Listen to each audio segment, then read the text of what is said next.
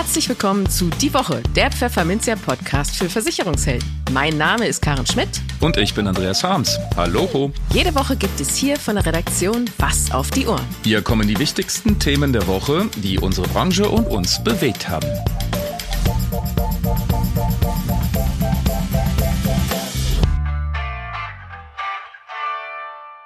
Moin aus Hamburg und herzlich willkommen zu Folge 166 unseres Podcasts. Heute ist Freitag, der 2. Februar 2024. Und weil Scholle in dieser Woche beruflich unterwegs ist, in Venedig nämlich, habe ich mir mal wieder einen Gasthost eingeladen. Und zwar, Trommelwirbel, Christian Schwalb. Moin Christian, schön, dass du da bist. Moin und ein herzliches Hallo aus Franken.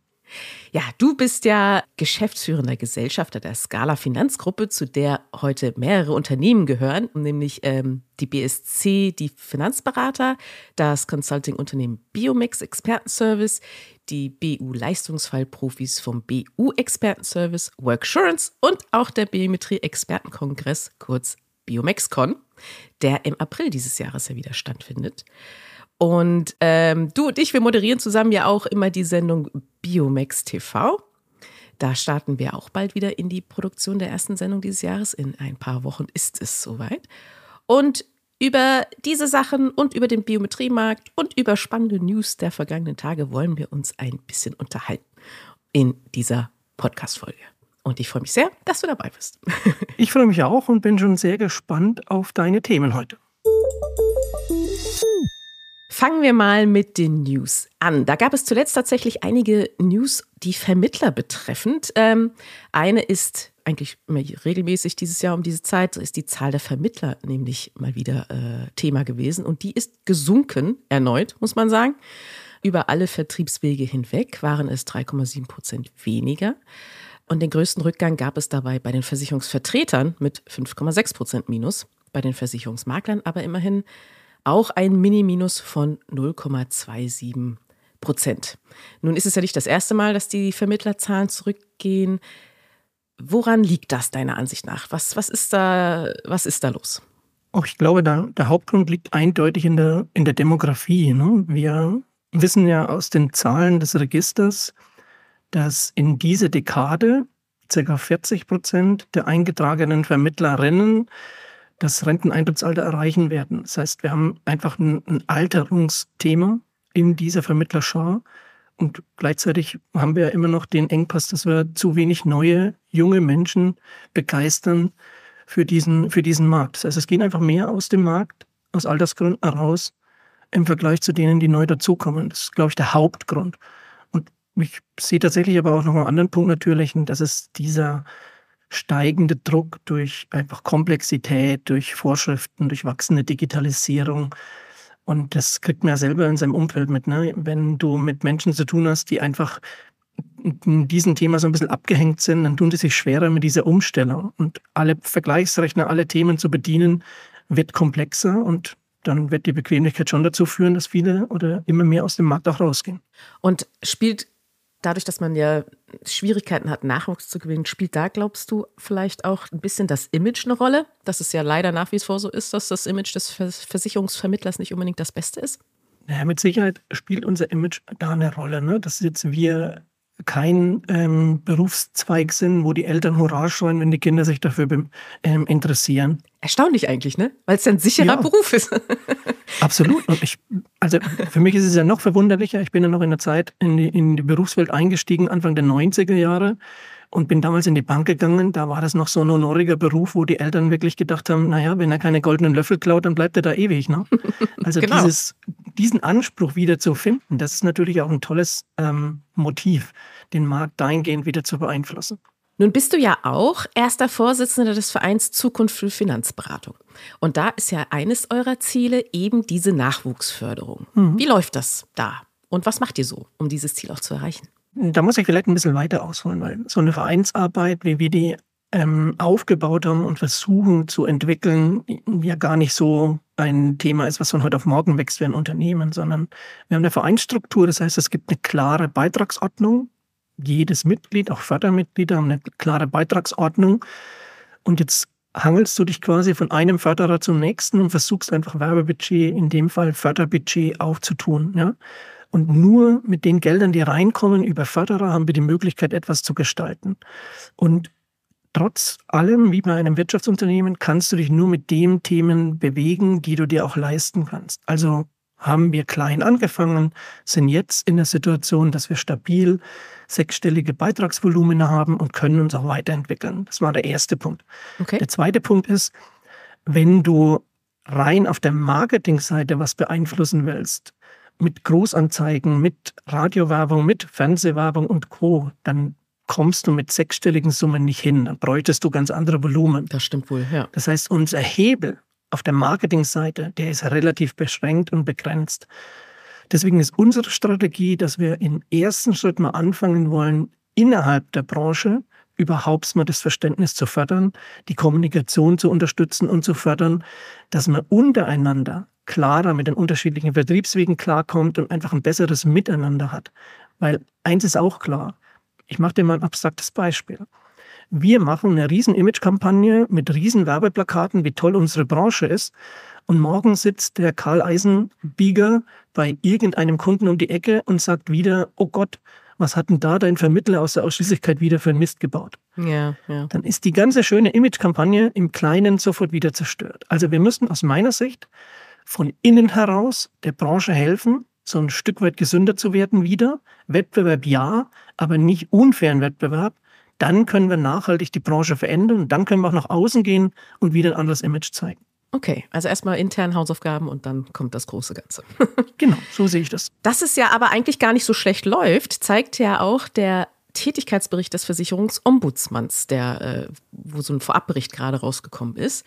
Denn danach ist die ohnehin schon geringe Zahl von Konflikten zwischen Versicherungskunden und ihren Vermittlern im Jahr 2023 weiter zurückgegangen. Nämlich 318 Anträge waren es insgesamt nur, muss man ja sagen, ein ganzes Jahr, 318 Anträge, das ist ja quasi gar nichts. Und das sind nochmal 126 weniger als im Jahr 2022. Und die meisten Beschwerden betraf es halt, äh, wie immer auch bei der Lebensversicherung, Gebäudeversicherung und Kfz-Versicherung.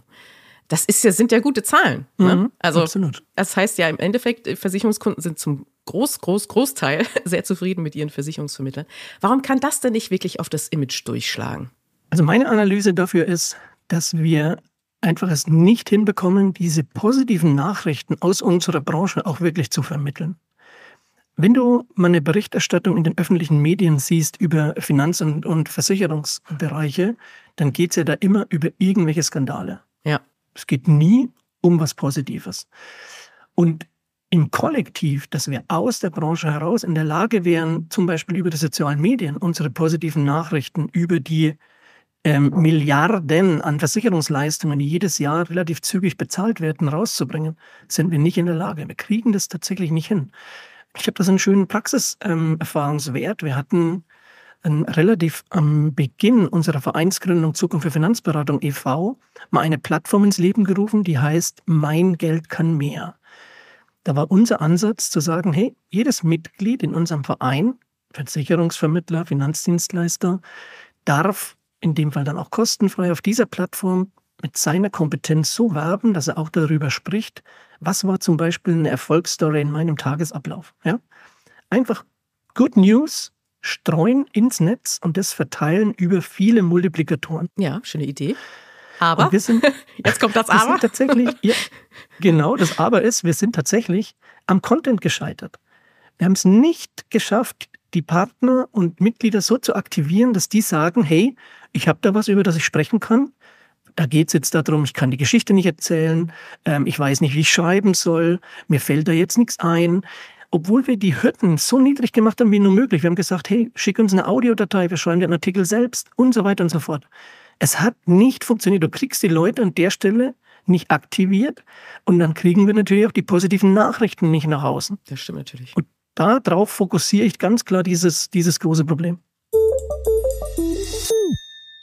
Kommen wir mal zu einem anderen Thema, äh, biometrische Absicherung. Und da gab es nämlich letztens eine Umfrage der Stuttgarter Versicherung und die haben sich des Themas äh, angenommen, Umfrage gemacht und danach haben immer noch 53 Prozent der Deutschen weder eine Unfall- noch eine Berufsunfähigkeitsversicherung abgeschlossen. Nur 8 Prozent gehen auf Nummer sicher und haben beides in ihrem Versicherungsordner. Äh, und dann ist die Stuttgarter auch so ein bisschen auf Spurensuche gegangen, hat geguckt, woran liegt das denn? Und dort glaubt man, dass das vor allem daran liegt, dass sich zu viele Bürger noch auf den Staat verlassen, dass der sie auffängt, wenn sie nicht mehr arbeiten können durch Unfall oder Krankheit. Das glauben laut der Umfrage nämlich 30 Prozent immerhin. Ähm, stellt ihr das in eurer täglichen Arbeit eigentlich auch so ein bisschen fest, dass da immer noch irgendwie der Glaube, der Staat wird mich schon auffangen, äh, dass das noch vorherrscht? Also mit Sicherheit ist das ein Argument. Ne? Ich habe ja neulich, ähm, ich habe noch eine ähnliche Studie jetzt veröffentlicht gesehen, dass sogar noch ein viel höherer Prozentzahl bei den jungen Menschen der Meinung ist, dass die die Rente, also die staatliche Leistung, auf jeden Fall ausreichen wird. Erstaunlich. Ich glaube schon, dass das ein. Ich finde das erstaunlich, ehrlicherweise. Ja. Gerade die Jungen sollten es doch besser auch. wissen. Das sehe ich genauso. Aber das ist halt das Thema Desinformation ne? und Finanzbildung in Deutschland. Also was, was, was wir als Branche ja auch schon seit Jahren anprangern, dass wir der Meinung sind, dass gerade da viel zu wenig Aufklärung passiert. Wir erleben ja seit Jahren eine wachsende Komplexität in dem ganzen Finanz- und Versicherungsbereich aber der Bürger wird quasi nicht mitgenommen. Ich glaube, dass das ein Thema ist, wo wir echt Nachholbedarf haben, wo wir an die Schulen müssten und Co. Ich glaube aber auch ein anderer Punkt liegt sicherlich auch daran, diese aktive Nachfrage, die wir uns vielleicht sogar wünschen, dass die Menschen, ich meine, du siehst ja aus wie 25 und trotzdem sind wir jetzt in einem Alter, wo wir schon mal auf eine längere Zeit zurückblicken und wir sind beide in der Zeit aufgewachsen, wo die Eltern wahrscheinlich frühzeitig gesagt haben, mach mal was für die Altersvorsorge oder du bist vielleicht sogar mit in jungen Jahren schon ausgestattet worden mit irgendeinem langfristigen Sparvertrag. Dieser Blick, dieses aktive Handeln und Nachfragen nach Produkten basiert aus meiner Sicht ja immer auch auf einer stabilen Vertrauensbasis. Und wenn diese Vertrauensbasis im Finanz- und Versicherungsbereich einfach nicht mehr so stabil ist, dann fehlt natürlich auch diese, diese aktive Nachfrage. Okay. Und ich glaube halt, dass uns da schon die Online-Medien heute eigentlich helfen würden. Wir weisen ja auch immer wieder viele junge Marktteilnehmer. Es gibt ja zahlreiche ähm, Partner von uns in, in, in unserem Markt, die da positiv auffallen. Denke ich immer nur an Basti Kumpel zum Beispiel, der als Galionsfigur da sicherlich jetzt mal als Name genannt werden kann. Du kannst in den Online-Medien diese Message, glaube ich, ganz gut ähm, rausbringen. Ja. Aber es zählt halt dann immer langfristig die Glaubwürdigkeit und die Kompetenz. Und das sind so die Themen, wo ich meine, da müssen wir halt dauerhaft dran arbeiten. Glaubst du, es gibt auch irgendwelche Produktthemen, weshalb es irgendwie so ist, dass BU-Versicherung oder EU-Police oder so einfach noch nicht so recht äh, verfangen? Naja, natürlich spielt Komplexität immer ein Thema, aber wenn Komplexität ein Thema ist, wissen wir auch, das hat wieder was mit Bildung zu tun. Ne? Mhm. Wenn du heute jemanden Unbedarftes fragst, was ist Berufsunfähigkeit, der Name ist natürlich schon eine, eine Herausforderung, dann wird sich jemand, der nicht aus der Branche ist, da immer schwer tun. Ne? Ja, das ja. ist halt einfach echt ein Thema. Aber das gab es ja früher auch schon. Da gab es mal eine Aussteuerversicherung. Kennen auch schön. wahrscheinlich vom Namen her, äh, kennen die wenigen. Ne? ja, das sagt mir jetzt tatsächlich nichts. Naja, ja. das war ja quasi eine, eine, eine Police, die in jungen Jahren abgeschlossen werden konnte, die dann fällig wurde im Erwachsenenalter oder bei Eheschließung, sodass quasi der Start ins Leben als Familie äh, schon mal gut vorfinanziert war. Geil. Solche Themen gab es ja auch. Also ich glaube, am Ende hat es was damit zu tun, dass man besseres und größeres Interesse in, in Finanzprodukte und Finanzanlagen einfach in der Bevölkerung wieder schüren muss. Mhm. Das hat ein bisschen nachgelassen und ich glaube, der Treiber war dafür das mangelnde Vertrauen und die Verunsicherung, die wir natürlich zum Großteil uns selber zuzuschreiben.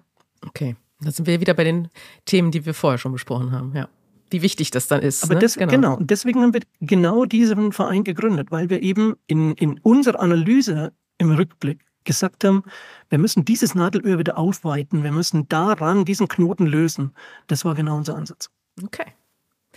Äh, ich habe es vorhin schon erwähnt, im April findet ja wieder der Biometrie-Expertenkongress statt in Frankfurt am Main. Was habt ihr denn da so vor? Was, welchen Themen wollt, ihr euch denn so widmen? Also wichtigste Info, äh, wir haben ein neues Hotel. Und echt ein, ein, ganz tolles Hotel. Das Be Mine ist ein sehr modernes Hotel mit einer Rooftop-Bar. Also wird schon mal, oh. die Location ist schön. schon mal richtig schön. Und wer es ein bisschen übertreiben will, der kann bei dem Hotel sogar sein Auto mit aufs Zimmer nehmen und fährt dann sein Auto mit dem Aufzug aufs Zimmer. Total witzig. Also Jetzt bin ich mal gespannt. Schon mal auf jeden Fall Event. genau. Bei Rooftop Bar hattest du mich schon nicht kommen. ich wusste es, deswegen war das mein erster Punkt. Ähm, welche Themen haben wir natürlich? Wir haben ein pickepackevolles ähm, Programm. Wir werden natürlich wieder viel über, über fachliche Themen sprechen. Wir werden aus der Praxis ähm, berichten, wie die ähm, Praxis aktuell abläuft bei den Gesellschaften, was uns da auffällt. Wir haben rechtliche Themen dabei. Ben Jönke wird dabei sein.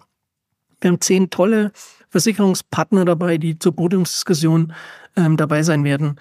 Ich habe die Teilnehmerliste vorhin erst nochmal ähm, angeschaut. Wer sich da jetzt schon angemeldet hat, ich, für mich echt ein elitärer Kreis an Marktteilnehmern und Maklern.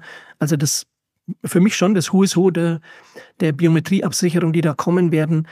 Also es wird ein, ein, ganz tolles Programm, was wir in diesem Jahr auch stark machen werden, ist, wir werden uns nochmal über das ganze Thema mediale Unterstützung, wie kann ich als Vermittler dieses Thema Biometrie stärker in die Sichtbarkeit bringen, was gibt es da für mhm. Tools, cool. stellen so ein paar neue Tools vor an Partnern. Also ich glaube, es wird ein, ein rundum wirklich sowohl fachlich als auch vertrieblich wertvolles Konzept in den zwei Tagen für die Leute sein.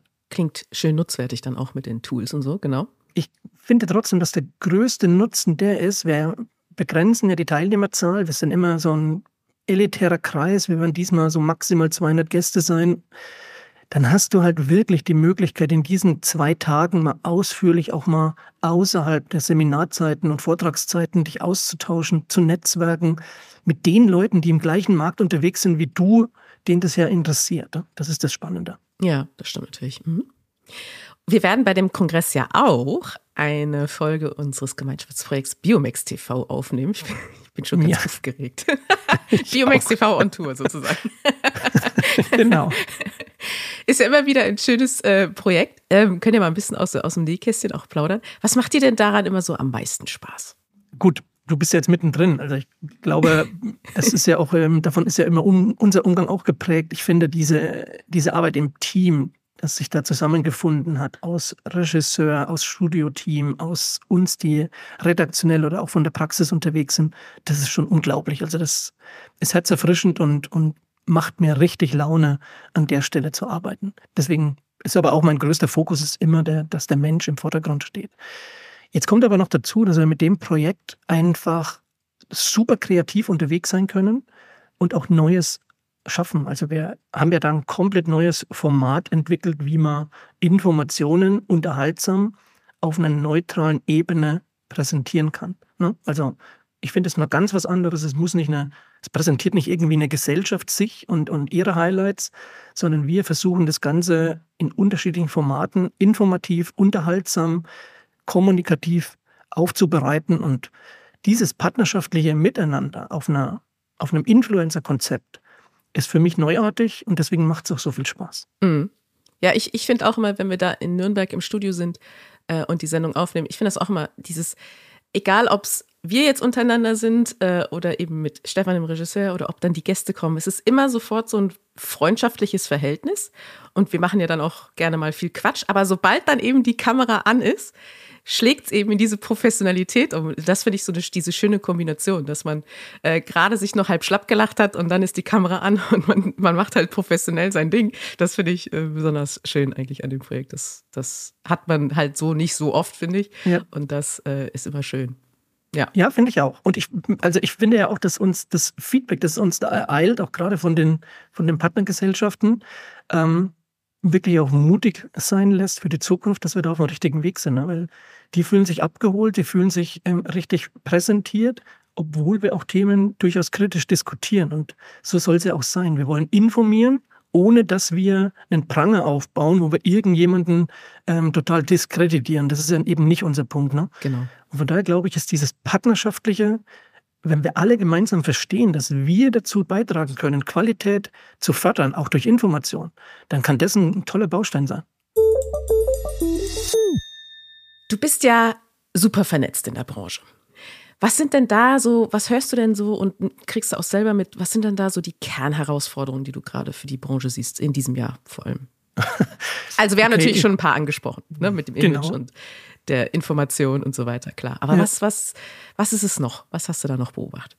Ah, ich glaube, dass, das ist ja auch meine Beobachtung so aus dem Markt, ich glaube, das ist ein, ein großes Thema, ein Buzzword unserer Zeit, das ist das Thema Digitalisierung. Ne? Mhm. Und das ist immer so hochtrabend und trotzdem ist Digitalisierung ja ein Synonym für technische Abwicklung. Ja, du musst Daten, das Datenvolumen wird immer größer, der Anspruch der Kunden wird immer ähm, größer. Die wollen jetzt ihre, ihre Informationen haben, am besten über eine App und du musst einfach immer schauen, dass du dich da weiterentwickelst. Das ist, glaube ich, für die Vermittlungsbetriebe, für die Makler, ist es schon eine Thematik, weil du immer den Zwiespalt hast, was kann ich mir leisten, wo bin ich technisch dabei und was schränkt vielleicht auf der anderen Seite meine, meine Unabhängigkeit ein. Ich glaube, das schon ein, ein großer Spagat ist heute in der Branche. Das Thema Personal ist natürlich ein Engpass. Oh ja, ja, ja. Du brauchst trotz allem ähm, immer noch Leute, die Dienstleistung betreiben, weil das ist ein Dienstleistungssektor. Das ist nicht, nicht ganz ohne. Wird jetzt aktuell auch nicht leichter. Du hast einen Arbeitnehmermarkt, das heißt, die, die Kostensituation ist eine, die da schon auf uns zukommt. Die Leute haben eine andere, eine andere Vorstellung. Ja. ja. Mhm. Und gerade wenn jetzt wie in der Industrie hohe Lohnabschlüsse passieren, bei uns ist es nicht so, dass wir von heute auf morgen wahnsinnig viel mehr Geld verdienen. Ne? Sondern du hast die Bewertungssumme und darauf hast du in irgendeiner Form deine, deine Einkommensbasis. Also das ist schon echt ein großes Thema. Ja, und ich glaube, läuft das insgesamt der ganze Kostenapparat die Unternehmen schon ähm, so ein bisschen belastet. Also das höre ich auch immer wieder. Bis hin zu, letzter Punkt, was ich in, in, in vielen Gesprächen wahrnehme, ist natürlich ähm, Thema Zukunft. Wie mache ich das mit meinen Beständen? Also Übergabe. Da gibt es ja verschiedene Modelle mittlerweile. Ja. Was mich immer wieder begeistert ist, wenn ich mit Kollegen spreche, die erkannt haben, hey, mein erster Fokus ist nicht die, die Rente, sondern mein erster Fokus ist, wie geht es eigentlich mit meinen Kunden weiter? Ne? Weil die haben sich, die leben diesen Job und das ist was, was mich in dieser Branche immer wieder herzerfrischend begeistert, wie, wie sehr dienstleistungsorientiert Kolleginnen und Kollegen in diesem Markt unterwegs sind. Mhm. Hat dich denn zuletzt auch mal was richtig auf die Palme gebracht? Eigentlich? Na klar. ja, teil doch mal. oh Gott. wo fange ich da an? Also richtig sauer macht mich, wenn jemand. Um mehrere Sachen. Naja, richtig sauer macht mich schon. Und, und, und enttäuschend ist, wenn, wenn Menschen Sachen einfach dann anders darstellen, nur um in einem besseren Licht zu stehen. Das, damit kann ich nichts anfangen. Ich bin dann schon jemand, der eher faktenorientiert Themen dann mal kommunizieren will. Damit, damit tue ich mir dann auch echt schwer, weil nur wenn das eigene Image gepflegt wird, da Informationen darzustellen, das, das finde ich nicht so gut. Sowas bringt mich echt auf die Palme, ganz ehrlich. Kann ich verstehen. Aber ansonsten, ja, versuche ich so ein bisschen ausgeglichen zu sein. Wir wollen aber auch das andere Extrem hören. Fandst du dann irgendwas richtig cool oder schön zuletzt? Ja, auch. Ähm, hat jetzt aber gar nicht so mit der Arbeit zu tun, sondern ich bin ja ähm, Papa von zwei Jungs mit meiner Frau gemeinsam. Der eine ist elf, der andere 14 und wir hatten jetzt wieder die Situation, klar war Weihnachten, da überlegen die sich dann immer, was sie für ihre Oma machen und auch für uns an Geschenken. Und jetzt hat die Oma jetzt in diesen Tagen wieder Geburtstag gehabt. Und wenn ich dann sehe, was meine Kinder für Kreativitäten an den Tag legen, dann ist das schon was, was mich echt staunen lässt, wie, wie kreativ sie sind. Also könnte sagen, der, mein Großer zum Beispiel ist ein begnadeter Zeichner, der macht richtige Bleistiftzeichnungen. Ach. Unglaublich. Cool. Mhm. Jetzt, und jetzt war die Oma ist zum Beispiel ein Fan für so Klatschmohnblumen. Und jetzt hat er ein, ein Bild gemalt mit, mit so Blüten. Das war unglaublich. Ich wollte unbedingt, dass er das signiert, weil das so toll aussieht, dass man weiß, was da später mal draus werden kann. Ja, genau. Und der Kleine ist der Knaller. Der Kleine bastelt Blumensträuße aus Pappe, also aus Papier. Aha. Wenn du das siehst, die belesen sich dann, gehen dann ins Internet, finden YouTube-Videos und Anleitungen, setzen sich dann stundenlang hin und entwickeln sowas. Das ist was ich, wo ich daneben stehe und sage, genauso stelle ich mir das vor. Das wünsche ich mir, sich Gedanken machen um andere, Toll. außergewöhnlich sein, mit einem Aufwand, der überschaubar ist, sagenhaft. Ja. Und vor allem äh, eben sich auch mal wieder sowas widmen, ne? einem Hobby auch widmen und nicht irgendwie ständig am, genau. am Handy hängen, hängen, wie das ja in der Generation leider oft äh, auch, auch ist. Ne? Absolut. Das ist schon wertvoll auf jeden Fall. Das war ja. herzerfrischend und hat mich richtig happy gemacht, ja. Ja, das glaube ich. und die Oma wahrscheinlich auch. Ja, allerdings. Die hat sich bestimmt auch allerdings. gefreut. genau. Ja. Nun steht ja äh, das Wochenende äh, vor der Tür. Äh, wie sieht das denn so typischerweise bei euch aus? Macht ihr da immer irgendwelche Ausflüge oder lest ihr was oder irgendwas auf Netflix schauen oder im Fernsehen oder wie ist das hm, so? Also zum einen ist es natürlich so, dass sich vieles aufs Wochenende beschränkt, was wir jetzt an Besorgungen machen können oder Erledigungen. Ne? Wir haben daheim ein Haus, ein Grundstück, dann willst du dann auch mal Sachen erledigen. Ich bin in der Woche ziemlich ausgelastet und dann wird sich das da, darauf projizieren. Dann hast du natürlich ähm, auch Aktivitäten. Ne? Der eine spielt Fußball, der andere hat Nachhilfe von den Kids. Da willst du dich kümmern. Und ansonsten versuchen wir schon viel Zeit miteinander zu verbringen. Gleichwohl sind wir natürlich gesellschaftlich ziemlich eingebunden. Es gibt immer wieder Festivitäten, wir haben immer wieder Empfänge, wo wir hin müssen, um repräsentieren zu können. Auch das zählt dazu. Okay. Aber wenn wir es einrichten können, versuchen wir uns schon so ein bisschen zurückzunehmen, weil ähm, hört sich immer blöd an, aber du merkst irgendwie, finde ich, jedes Jahr, als du älter wirst. Und du brauchst dann schon echt auch mal Ruhe. Und ich merke schon für mich, dass ich Ausgleich brauche. Ein bisschen Sport, aber eben auch Ruhe. Kann ich auch bestätigen. Ah, okay, du kannst bestätigen. ja, ja, okay. ja, ja, ja, ja, Wenn ich so dran denke, wie viel ich auch früher gearbeitet habe, zum Teil, ne? so 60, 80 Wochenstunden, das würde ich heute, glaube ich, gar nicht mehr alles so wegschicken können. Also, man wird schon älter, das stimmt schon. Ja, du brauchst andere, andere Erholungsphasen. Ja, das ist, definitiv. Kann man, glaube ich, so festhalten. ja, Mensch, Christian, das soll es mal gewesen sein. ja, vielen Dank. War schön, mit dir zu plaudern. Ähm, gerne wieder. Das gebe ich zurück. Liebe Hörerinnen und Hörer, das war's also jetzt mit dieser Podcast-Folge. Wenn Sie keine weitere verpassen wollen, dann abonnieren Sie die Woche doch einfach überall dort, wo es Podcasts gibt. Und hinterlassen Sie auch gerne eine Bewertung, wenn Sie schon da sind. Und dann hören wir uns auch am kommenden Freitag garantiert wieder. Und bis dahin gilt wie immer, bleiben Sie optimistisch, genießen Sie das Wochenende und kommen Sie gut in die neue Woche.